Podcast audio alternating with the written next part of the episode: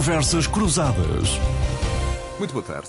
Nuno Botelho, João Sergeira e Manuel Carvalho da Silva em instantes na análise da atualidade. Mais à frente, o PRR, numa altura em que já se fala da sua reprogramação com 10 mil milhões em risco do total programado de 16,6 mil milhões. Mas a abrir, vamos eh, para o pacote da habitação e também para o IVA zero. Professor João Sergeira, professor de Economia na Universidade do Minho, bem-vindo. Professor João Sergeira, na habitação, António Costa não só manteve as medidas mais polémicas, como atribuiu às câmaras municipais a responsabilidade de as aplicar, o arrendamento compulsivo de imóveis devolutos é para manter, mesmo com alguns acertos.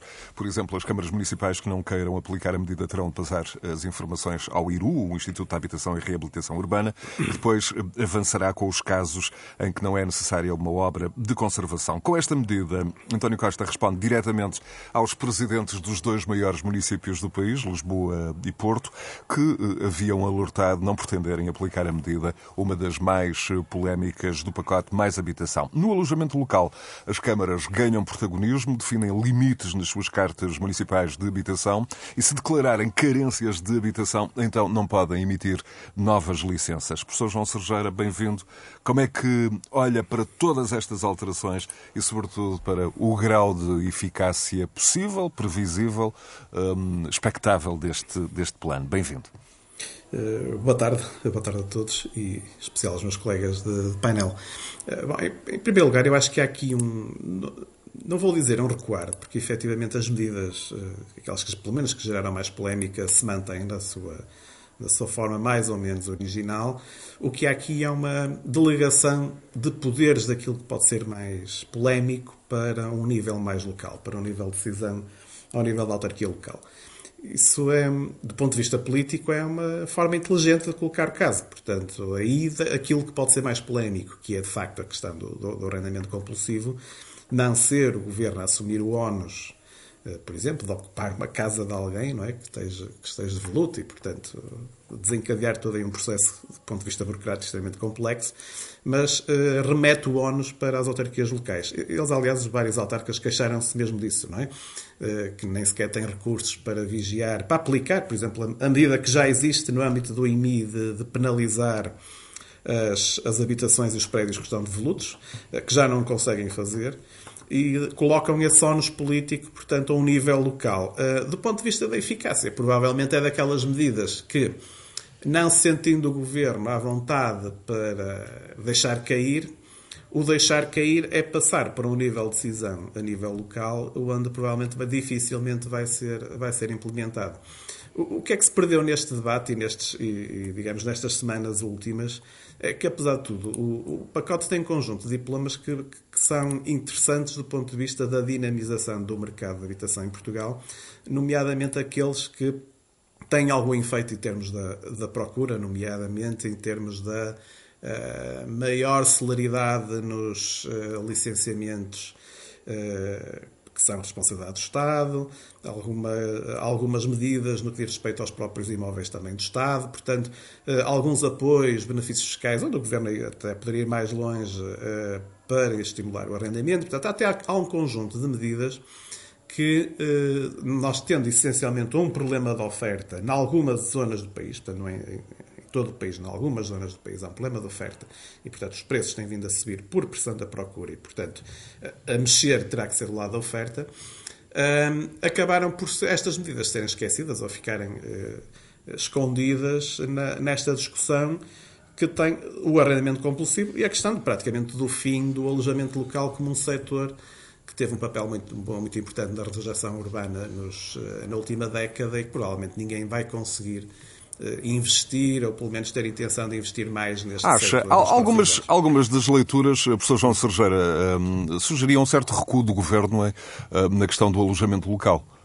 Um, Pois, eh, mais uma vez, é a mesma estratégia. Passa para, as, para, para os municípios as decisões principais. E passa também para os condomínios. Portanto, aí é mais complicado. Agora, o, o, o que é que introduz aqui? Uma grande incerteza, não só para quem já está no negócio, porque, de facto, a qualquer momento, o condomínio, por exemplo, se for um, um, um prédio em propriedade horizontal, pode decidir a revogação da licença. Depois tem a questão do prazo dos 5 anos e, portanto, qual é a pessoa que vai estar a investir, por exemplo, em obras de, manutenção do seu prédio, quando daqui a 5 anos pode ter que deixar o negócio e, portanto, gera aqui um clima de incerteza. E, aí é que eu acho que é o principal problema de toda esta discussão, que é quem investe no imobiliário, e, portanto, aqui estamos a falar de pequenos proprietários que, que têm uma casa por herança ou por qualquer motivo resolvem investir algumas poupanças neste, neste, neste âmbito, precisa ter certezas. E eh, se, falar, se falarmos hoje em dia com pessoas que estavam até com intenções de investir no imobiliário, a resposta que dão é que para já não vou fazer nada, portanto vamos esperar. Portanto, gerou aqui um clima de incerteza, porque de facto quem investe nesta área, o retorno é um retorno de longo prazo. E, portanto, tem que haver estabilidade do ponto de vista contratual e das normas que regem este, este, eh, este negócio, ao fim e ao cabo. Não é um negócio de curto prazo. E, portanto, o estar permanentemente a alterar as regras gera incerteza e gera que não se invista. E, e, e nós, em Portugal, nós temos um problema uh, complicado do ponto de vista do setor financeiro, que é a falta de alternativas de produtos financeiros interessantes os depósitos a prazo pagam taxas baixíssimas, não é? Não é propriamente uma grande confiança do investidor português nos, depois no mercado financeiro, de ações, bolsista, etc. E temos o, o negócio, digamos, o investimento no setor imobiliário, tradicionalmente em Portugal, era a forma de, de aplicar capitais. Um, e, portanto, é mais, digamos, uma machadada nesta possibilidade que, que os aforradores portugueses poderiam ter na aplicação de pequenas poupanças e com aquela ideia de que há grandes, eh, enfim, grandes especuladores internacionais e, portanto, isso é tudo uma, uma cortina de fumo, porque na prática, quando nós vamos ver os números, a maior parte da propriedade é dos detentores da propriedade está muito pulverizada. Portanto, estamos a falar de uma imensidade de pessoas que têm uma, duas casas para alugar, etc. Esse tipo de vamos já, investidor que Vamos já abrir o, o, debate eh, ao Nuno Botelho e ao Manuel Carvalho da Silva. Uh, Manuel, como é, que, como é que olha para, para as alterações e, sobretudo, uh, para o, o grau uh, de, de, eficácia, de aplicação prática deste plano para um problema que é um, um dos problemas mais complexos, mais sensíveis da sociedade portuguesa ou da habitação? Bem-vindo. Então, boa tarde aos meus companheiros de painel e, sobretudo, um grande abraço primaveril aos nossos ouvintes. Entramos na primavera, oxalá o sol traga energias positivas que são precisas. Eu acompanho algumas das reflexões fundamentais feitas pelo João Sergeira eh, ele depois eh, termina até com uma observação sobre eh, o problema que é a alteração das regras, que é, é, é um mal que não se passa só nisto, nesta área, passa-se em, em, várias outras. Não é? Isto, quando discutimos recentemente, e vai voltar a discutir-se a questão das reformas e, e do, dos, das formas de atualização das reformas, etc., as alterações das regras são sistemáticas em vários, em vários campos. Isto não dá sustentabilidade, mas deve acrescentar-se que as mudanças na banca e o, e o aperto da banca são um problema tão grande ou maior que o, a incerteza em relação às regras por parte do Estado. Depois eu gostava de referir uma coisa que eh, recentemente foi, foi mencionada, mas apenas pontualmente e muito polemizada em torno do que da, da presença e do que disse uh, o professor Cavaco Silva, que é a existência em Portugal de exemplos muito positivos no passado no que se refere não apenas nos grandes centros, mas em particular até em grandes centros, no que se refere ao fim das barracas, à construção de habitação social em determinados momentos, com programas que foram de grande êxito e que nos devem levar a considerar que os portugueses são capazes de fazer coisas boas. E, e, posto isto, há uma constatação que o José realçou. Este é um dos maiores problemas do país. Eu acho que a carência de, habita de habitação para uma parte significativa dos portugueses é hoje um problema muito, muito complexo. Mas há duas relações mais profundas. Em relação às pessoas, é a relação com a situação da juventude. Nós não podemos continuar com esta situação da habitação os jovens não têm, em, em, nos grandes centros, então não têm mesmo eh, hipótese de, de não havendo mexidas no, noutras coisas, desde logo a valorização do, dos salários e das profissões, não têm saída e, e, nós temos a obrigação de encontrar saída. O outro aspecto que não é muito eh, chamado à, à, apreciação é a relação de alguns dos. Eh, eu diria, dos pontos sensíveis sobre as políticas de habitação, a sua relação com uh, o setor do turismo e com o imobiliário. Nós temos um grande setor de turismo e precisamos ter, mas nós precisamos muito de qualificar o turismo. E há dinâmicas de negócio e de negócio de grande dimensão que se passam nestas áreas que têm influência na habitação e vice-versa. E vice-versa. Porque a, a discussão, do, se quisermos, da matriz de desenvolvimento do país exige uma observação muito atenta sobre setores onde o valor acrescentado é muito baixo e a qualidade do emprego é muito baixa. E esta é a outra grande pecha de, de, de, do, do país. E termino com duas observações. Primeiro, aquela ideia, o Estado tem que dar o exemplo, eu acho que tem, mas o, o, o Estado, a administração no seu todo é central e local e há muitas soluções que gostem os municípios ou não e tenham ou não tenham condições deviam estar em condições e, e, poderem atuar, porque são eles que estão mais próximos da solução dos problemas. O Estado precisa de uma dinâmica de exemplo também na, na utilização dos seus edifícios, mas isso não chega. Mas, Manuel, nós estamos numa fase aqui... em, que, em que se transferem competências e tarefas e responsabilidades para os municípios ah, eh, que não estamos... são propriamente seguidas de, de transferência de meios. E, e, e não vão ser tão, fac, tão facilmente encontradas soluções. Eh, mas, mas o problema está pela frente e tem que se, que se encontrar. A outra nota é. é epá, custa.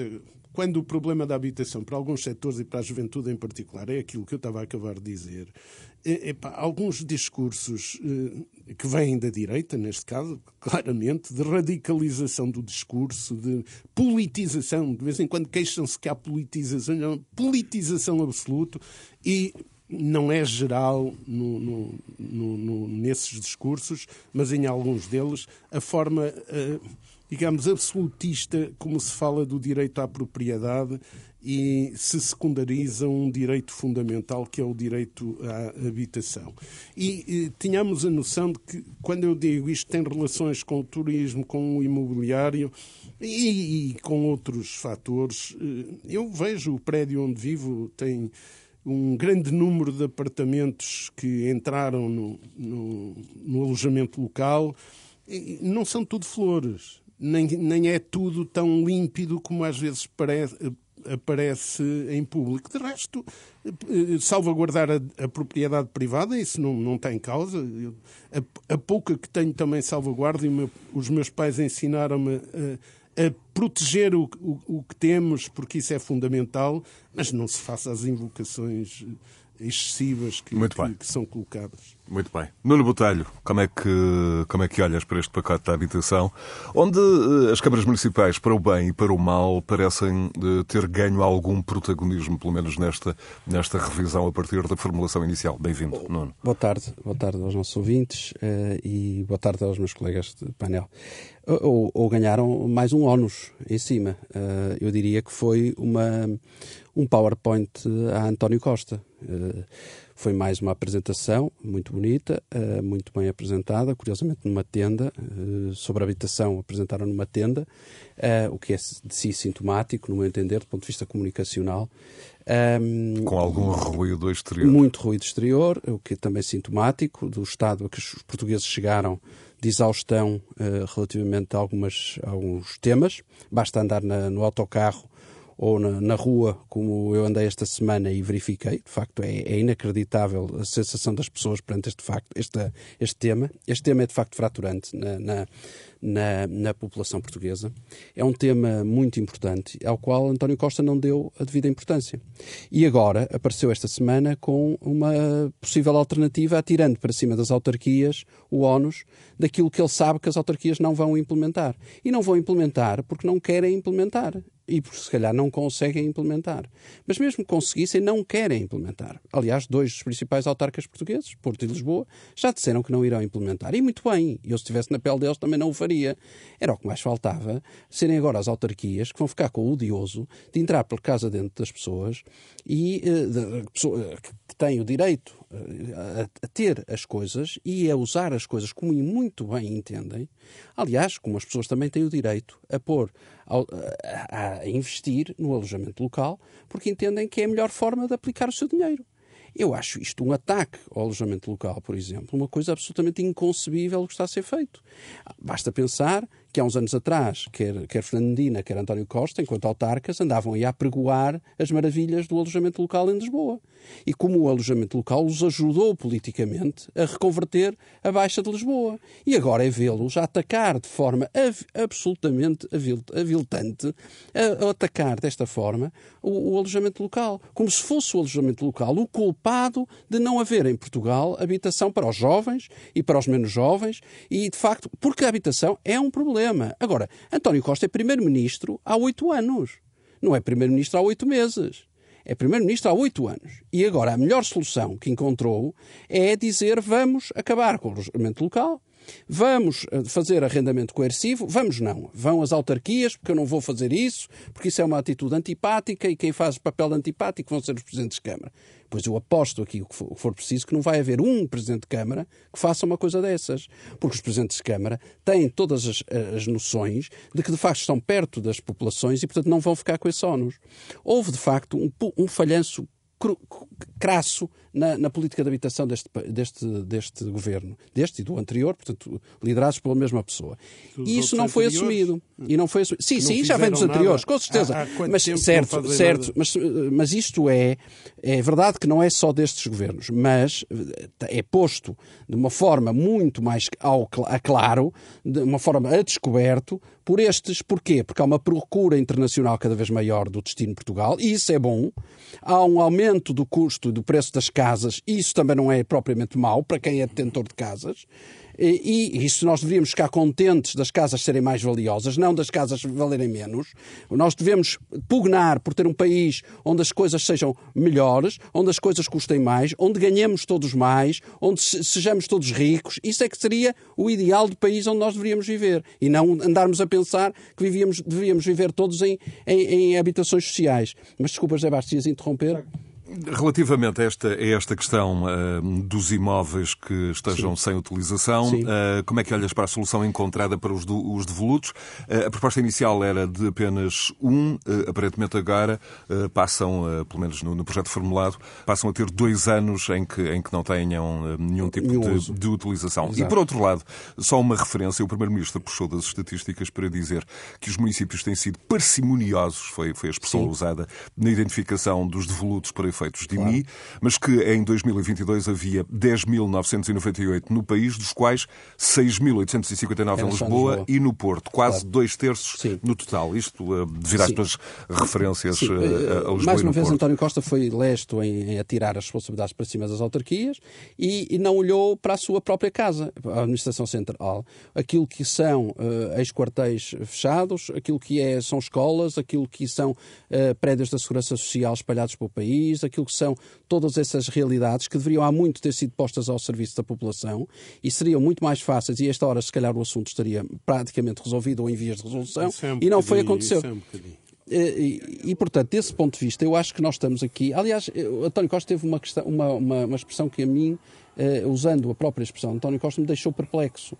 É que António Costa disse que estava perplexo com a reação ao arrendamento coercivo. Eu não sei o que é que, o que, é que, o que, é em que é que um primeiro-ministro, como é que fica perplexo um primeiro-ministro de achar que a população se revolta, e pouco se revoltou, no meu entender, perante o ataque à propriedade privada que foi feito por este governo, que é o limite mínimo que as pessoas podem querer, é ter o direito a escolher o que fazer na sua propriedade. E, portanto, desse ponto de vista, eu, eu por exemplo, custa-me muito mais entender como é que António Costa não dá gás, não dá força a medidas como a questão das, das taxas das, do licenciamento e da simplificação das licenças municipais, porque isso já dá trabalho e já dá chatice e muita, muita conversa.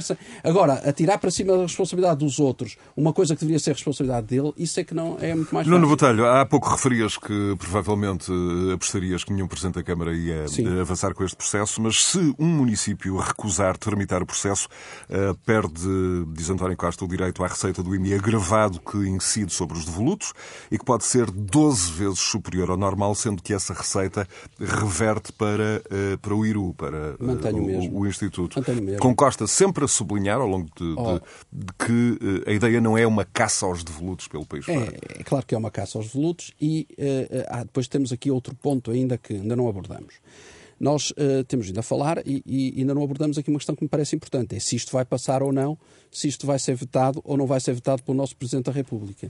E eu estou em crer que vai ser. É uma questão que pode ser decisiva. Vai ser decisivo. E eu não, não acredito que o Sr. Presidente da República vá promulgar esta lei. Não acredito. Uh, estou a dizer, é a minha opinião, é uma, é uma opinião de, de, de um cidadão português. Não tenho qualquer informação uh, para dizer isto, é só uma, uma opinião. Nem és professor de Direito Constitucional. Nada. Portanto, estou aqui a, a, dar a minha opinião e é para isso que aqui estou. Portanto, na minha opinião, Marcelo Rebelo Sousa, que é professor de Direito Constitucional, perceberá rapidamente que isto é uma enorme confusão. E isto é uma caixa de Pandora uh, se promulga esta lei. E, portanto, se promulga isto, se promulga o arrendamento coercivo, se promulga uh, uh, todas as questões relacionadas com as licenças do alojamento local e, e com, no meu entender, algumas que, tem, que carece ali de alguma precisão toda aquela toda esta esta lei relacionada com o alojamento local e todos esses investimentos que foram feitos.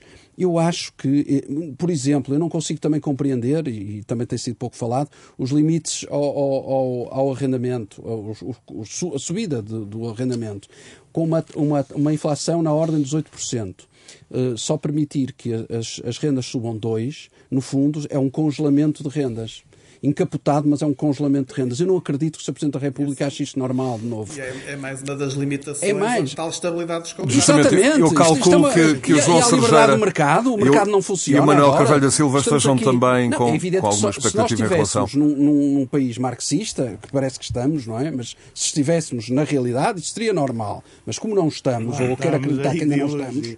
É não, não. É, é, é, espantoso, é, por acaso é, é espantoso. Eu fico espantado como é que há lata para propor isso. Exato. E de facto, é, é, isto não vai passar. Eu não acredito que haja, que haja possibilidade disto passar. E, portanto, nesse sentido, um, e, e, eu acho que e eu ouço falar muita gente uh, sobre isto, não afeta à direita, como diz Manuel Carvalho da Silva, não é só as pessoas de direita que têm propriedade e que estão preocupadas com isto. Não, São também outras pessoas. Uh, fundamentalmente, há muita gente ligada ao PS que está hoje muito preocupada com esta deriva que está-se a passar no João Partido Socialista. Emanuel, esta, esta, esta questão de uma eventual intervenção do Presidente da República. Eu acho que faz sentido, até porque eu, a, a, minha nota até num, num sentido diferente, num assunto que não foi falado, que tem a ver com a, o ordenamento do território. Ou seja, nós temos em Portugal uma, os, os, planos diretores municipais, que, que são os, os, os, instrumentos de zonamento que, que acabam por definir que é que é zona urbana, do que não é, que onde é que pode haver expansão urbana, uh, os, uh, aqueles que estão em vigor atualmente foram desenhados numa ótica de promover uh, a reconversão urbana, a renovação dos centros das cidades. E, portanto, limitaram-se a expansão das cidades, num, num, contexto de crise financeira internacional, estamos a falar em revisões que foram feitas há 10 anos, e bem, não é? No sentido que os investimentos fossem dirigidos para os centros urbanos. Alguns desses investimentos até foram para as chamadas ARUs, Áreas de Regeneração Urbana, que até já têm uma taxa de IVA mais favorável de 6%. Isso teve efeitos. Portanto, eu tenho feito alguma investigação, portanto, tenho tido alunos que, de mestrado e doutoramento que estão a trabalhar nestas questões sobre o efeito das áreas de, de, de renovação urbana, o efeito que este instrumento tem tido na regeneração urbana. Isso tem tido efeito muito significativo. Há um conjunto de instrumentos em termos de facilidade do licenciamento, baixa do IVA para os 6%, e tem tido um efeito positivo em termos da, da renovação urbana no que compreende nova habitação, novos serviços e também turismo. Não é? Isto quer dizer que agir sobre o território também vai ter um efeito sobre, um, sobre a oferta de habitação. Uh, nas cidades, ainda há pouco tempo estive numa, numa, numa pequena vila do Alentejo, por causa de um investimento que provavelmente poderá ocorrer, eh, onde os, as entidades locais diziam nós não podemos acolher esse investimento porque não temos capacidade de construção de nova habitação porque está todo o espaço urbano está ocupado. E estamos a falar no meio do Alentejo, digamos, espaço não falta, mas a limitação aqui é a revisão dos PDMs que foram feitos num contexto e tem que ser eh, de forma rápida e célere, mudados para poder, nomeadamente nestas zonas de cidades que têm tido uma expansão maior, poderem acomodar mais oferta e baixar os preços também da, dos terrenos para, para urbanização e, portanto, termos, podemos ter cidades maiores em alguns locais. Por exemplo, o caso da cidade de Braga é um exemplo onde há 10 anos atrás havia casas baratas e até em excesso, mas atualmente com, com a vinda de Só imigrantes... numa zona havia etc. duas mil e tal aí, numa zona da cidade. Sim, é? sim, mas, mas atualmente não encontra uma casa livre porque temos Eu mais sei. 15 mil imigrantes, portanto Claro, o espaço claro. urbano é o mesmo. Portanto, e é o Estado que tem que dar resposta a isso. Portanto, de ordenar. o- E temos aqui uma oportunidade excelente de melhorar as nossas cidades, nomeadamente com este, a expansão urbana, mas com, com todos os critérios, enfim, de qualidade urbanística e ambiental, como não havia nos anos 70, não é? Portanto, olhar para isto como um problema, mas também há aqui um lado de oportunidade. Manuel, E- e- ainda bem que se acrescenta este tópico, porque ele é muito importante. Eh, Mas eh, in- indo atrás, eh, primeiro, para mim é claro que, por exemplo, Fernando Medina era um entusiasta do, do caminho que foi seguido e que agora mete as mãos à cabeça e diz a Del Rey que estamos com um problema de alojamento em Lisboa muito complicado, um problema de habitação muito complicado. E António Costa Isso- também. isso, ma- eh, sim, mas até. Não estava dizer- sozinho. Sim, não, não estava sozinho, mas. eh, eh, pronto, a minha observação. Sim, sim. Agora, eh, as câmaras. eh, O poder local, o poder local democrático, como nós eh, muitas vezes falamos, não é? Eh, É um- uma das aquisições maiores, uma das maiores conquistas da, da democracia portuguesa e teve papéis excepcionais. E mesmo em relação à habitação, não pode fugir. É verdade. Pô, o Nuno pode dizer aí tal, mas eles não vão fazer. Não pode fugir, porque senão não há soluções. E quando nós vemos o que foi feito em determinados períodos, no Porto, em Évora, em Braga, em Lisboa, né? Inclusive a dizer que o arquitetos, arquitetos de grande, de, de de grande referência e não só, pá, que, que tiveram um contributo excepcional ap- apoiando as câmaras, construindo soluções extraordinárias.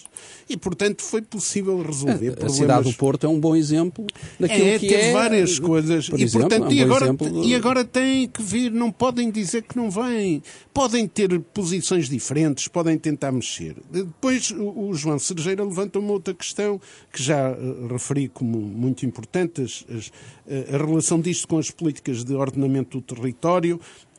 Porque as câmaras, em determinada altura, usando uma expressão que o João Salgueiro usava, começaram a entreter-se com a construção de rotundas e com revisão de, de PDMs em vários, vários múltiplos sítios associados a processos de desindustrialização para especulação.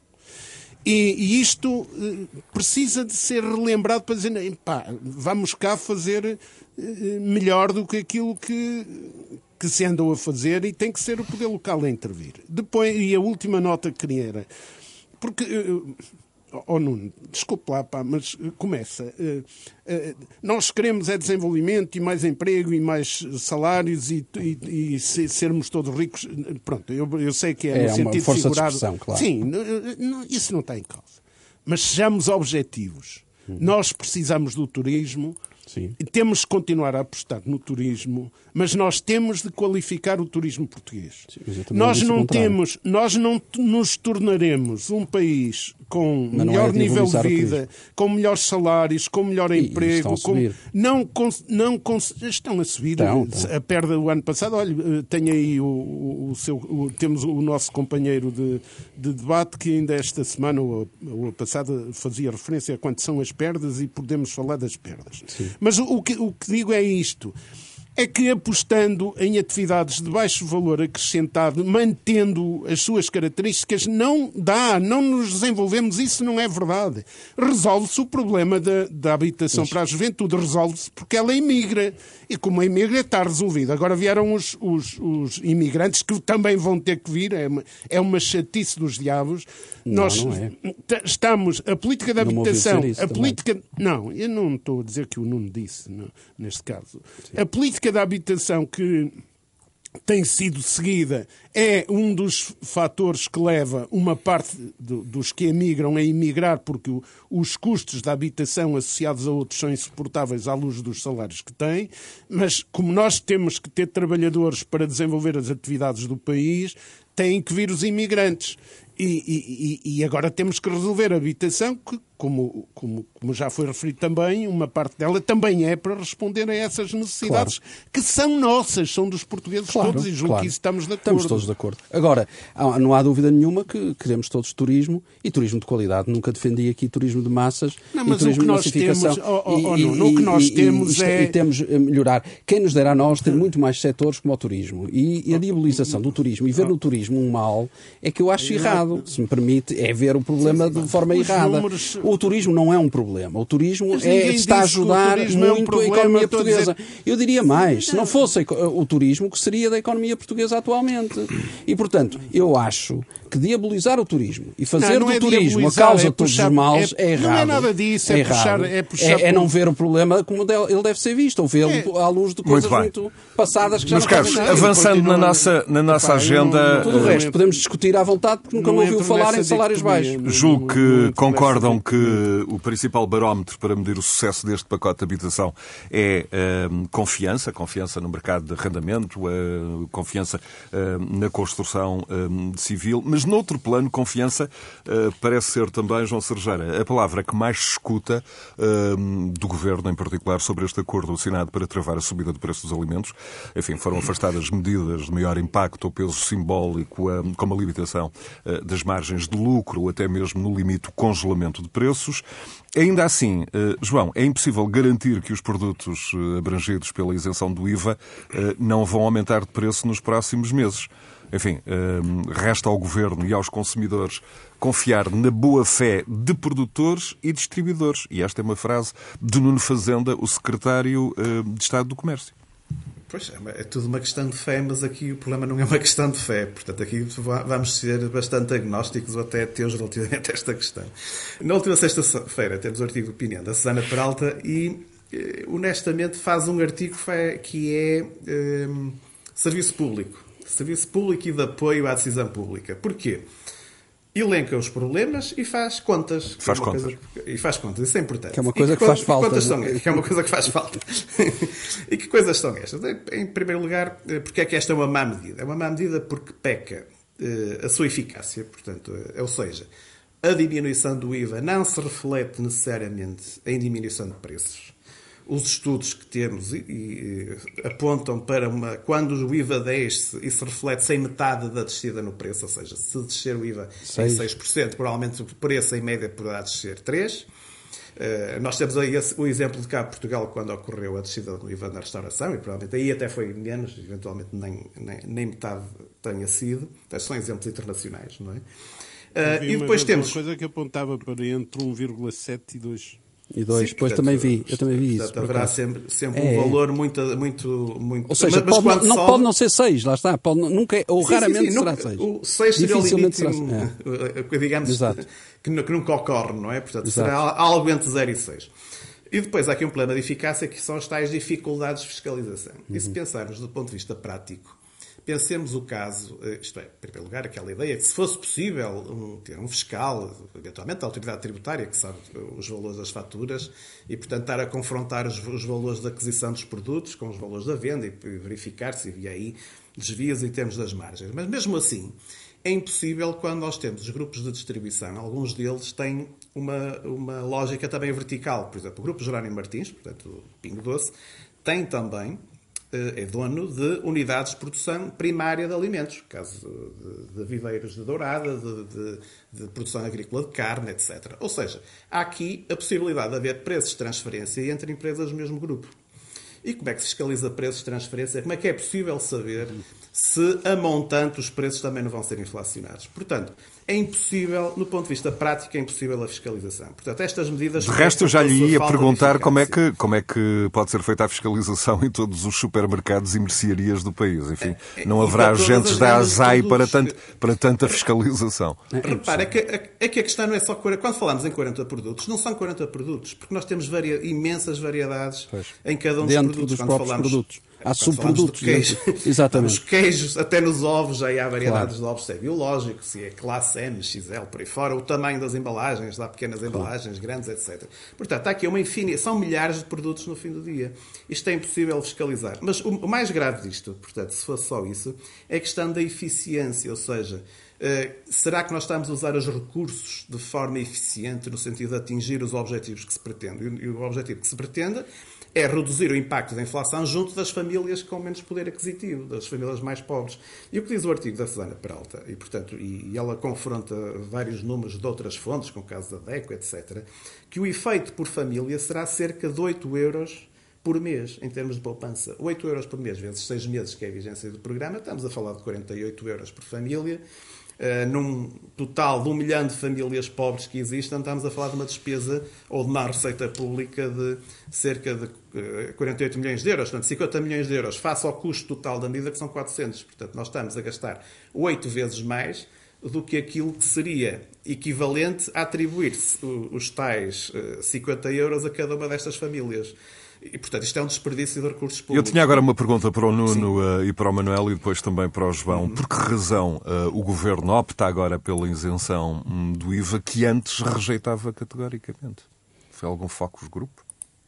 Essa é, de facto, a pergunta para um milhão de dólares, não é? Um, sim, tem que ser. O Governo rege-se com essa navegação à vista e com focos grupos, a gente sabe, e, portanto, eu acho que uh, vai muito por aí. Ou seja, o Governo percebeu que as pessoas estavam, de facto, a, a criar aqui uma certa hum, animosidade relativamente a este assunto e depois também tem a ver, e muito, teve muito a ver, com as declarações do, do, do Ministro da Economia sobre a forma como, na opinião dele, uh, as, as grandes superfícies estavam a especular e eram os grandes odiosos da, da, questão e criou também na população uma certa revolta, essa, essa passagem desse odioso para cima dessas, dessas questões. E, portanto, eh, eu acho que o governo percebeu que andou mal, percebeu que estava mal, já vinha atrás com problemas relacionados com a TAP e tudo mais, portanto, havia ali uma bola de neve a, a, a, a correr e António Costa fez contas, juntou o Focus Group e achou que uh, conseguia baixar assim a tensão social e conseguiu. E, portanto, com uma mão cheia de nada, conseguiu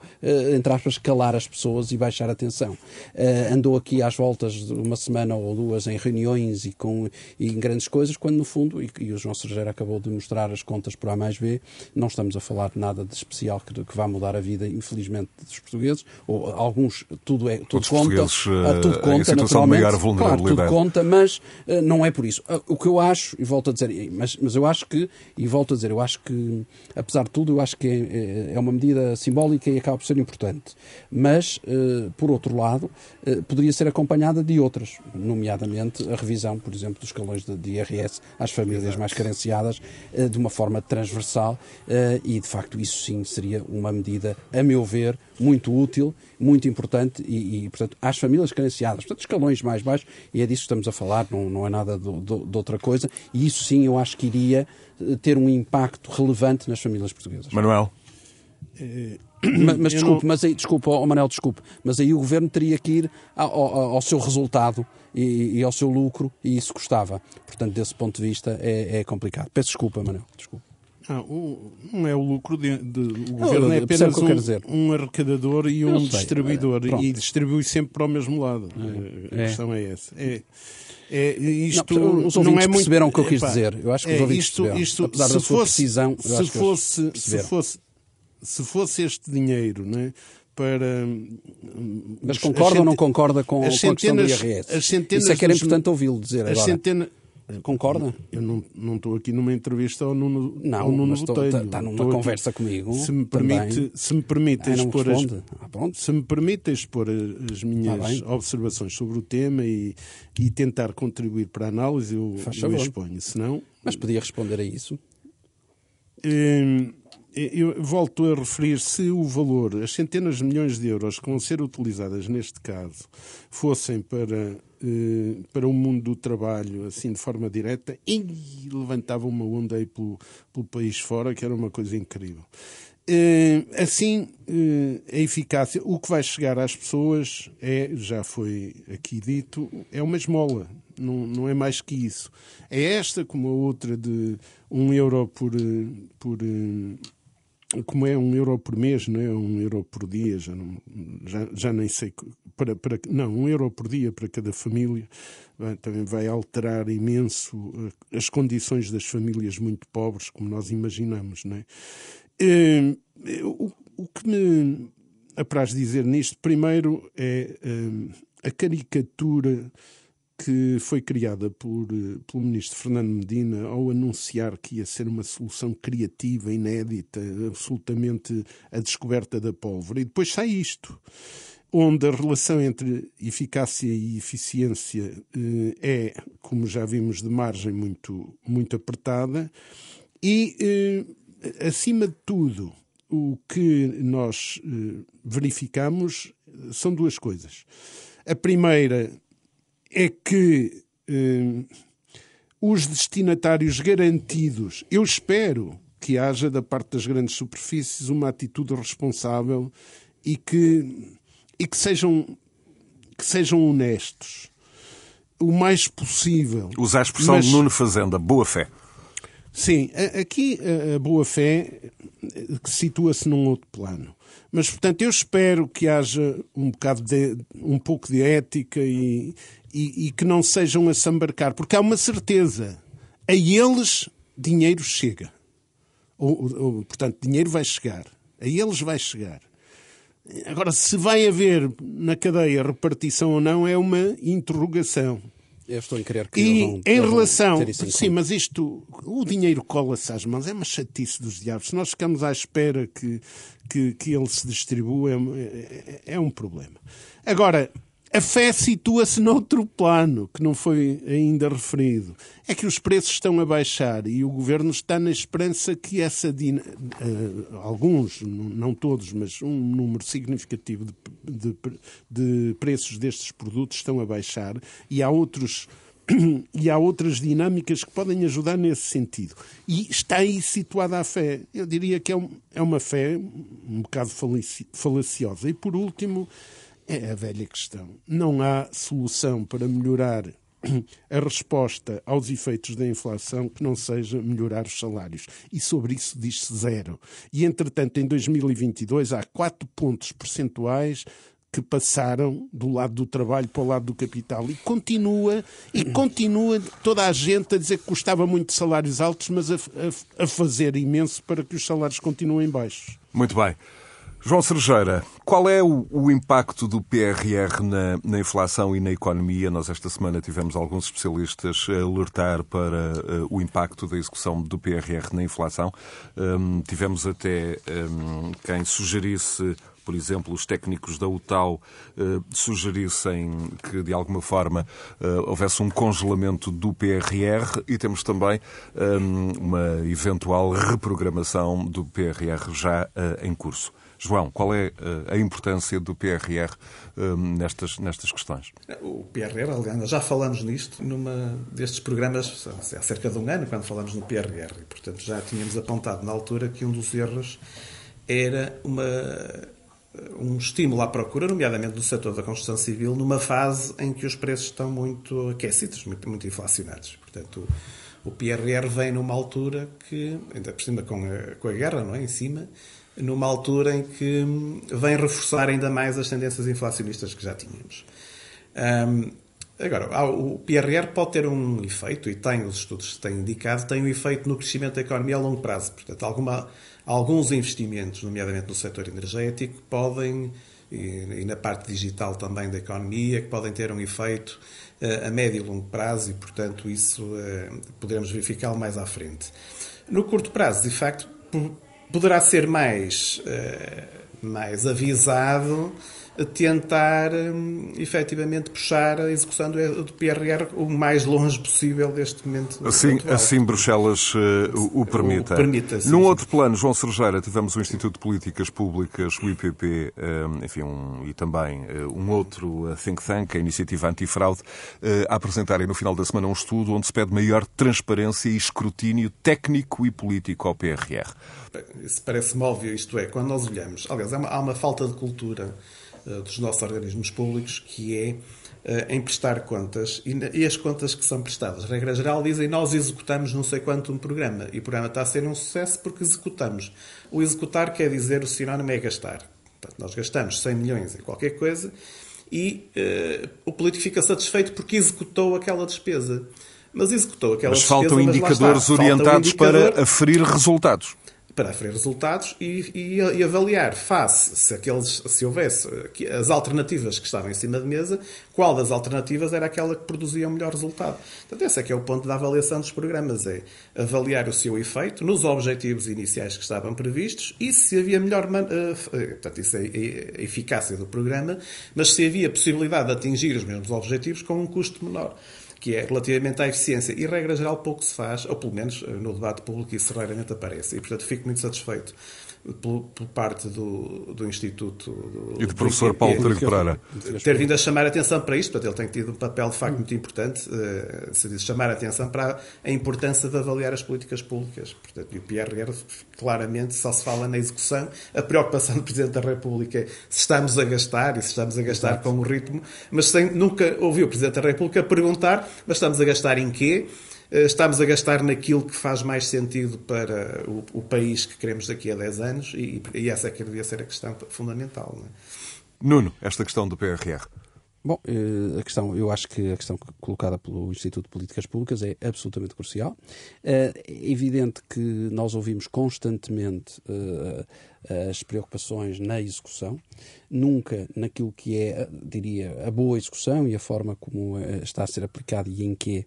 Eh, já aqui falamos em vários programas, eu, estou à vontade, tenho dito, eu sou contra a forma como está a ser aplicado este plano. Acho que deveria ter sido aplicado muito mais na economia, muito mais nas empresas, muito mais naquilo que é um setor reprodutivo e não tanto no Estado.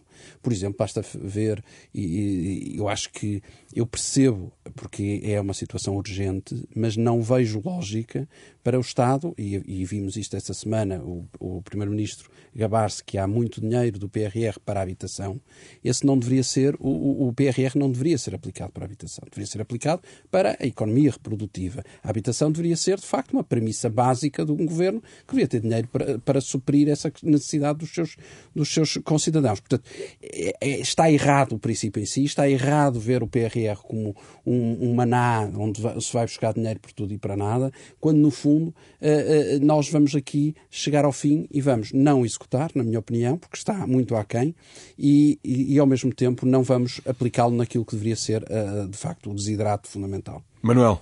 É só três notas. A primeira é que a grande aposta não nos adianta muito agora estar a discutir o PRR, já passou o período de, de discussão e das sim, orientações, sim. Mas é evidente que a aposta na indústria. Na, mas já se fala numa reprogramação, mano. É, é preocupante. Isso, e isso pode, pode, e até pode ser eh, bem ajustado fazê-lo, não, não imagino neste momento. Não domino as coisas o suficiente para poder pronunciar-me. Mas as apostas em subsetores da indústria, em subsetores de, de produção de serviços de, de grande valor, e, e, em tecnologias, etc., isso é prioridade das prioridades, é daí que vem o impulso para a melhoria qualitativa do emprego, eh, sem sombra de dúvida. A, segunda observação é que embora exista no, aquela preocupação já referida de, de, de, de impacto inflacionista, eh, é preciso, eh, entretanto, também ter em conta que há afetações já estabelecidas em valores em concreto que quem as vai executar vai, vai deparar com um problema, é que os custos, não é? que tem que, de, de, serviços que tem que subcontratar, de, de empreitadas, de, de, serviços diversos, até na área da ciência, eh, eh, vão ter que ser feitos com um, um, volume de dinheiro que já perdeu valor em função da inflação. Um reajuste. E, portanto, há reajustamentos que, em certas situações, precisam de ser vistos em vários sentidos. A, a última nota é que as políticas de avaliação e, de, e procedimentos inerentes a essas políticas de avaliação eh, que permitem eh, acompanhar a execução com eficácia ou são estabelecidas quando se elaboram os, os programas, ou depois enxertá-las é um problema muito complicado. Esse, esse é um princípio que está estabelecido, que já sabemos há, há tanto tempo. As políticas de, os procedimentos a adotar para que as coisas funcionem têm que ser definidos antes dos programas serem postos em, em andamento. E, portanto, em muitos casos estamos com déficit. Muito bem. Manuel Carvalho da Silva, Nuno Botelho, João Sergeira, em mais um Conversas Cruzadas, eh, disponível para ouvir de novo em rr.sa.pt ou então no podcast, o agregador de podcasts do Grupo Renascença Multimédia, também nas plataformas mais populares de conteúdos áudio, como sejam o Spotify, o iTunes, o Listen Notes, o WeCast, o Google Podcasts, o Castbox e outros. Votos de continuação de bom domingo. Conversas Cruzadas.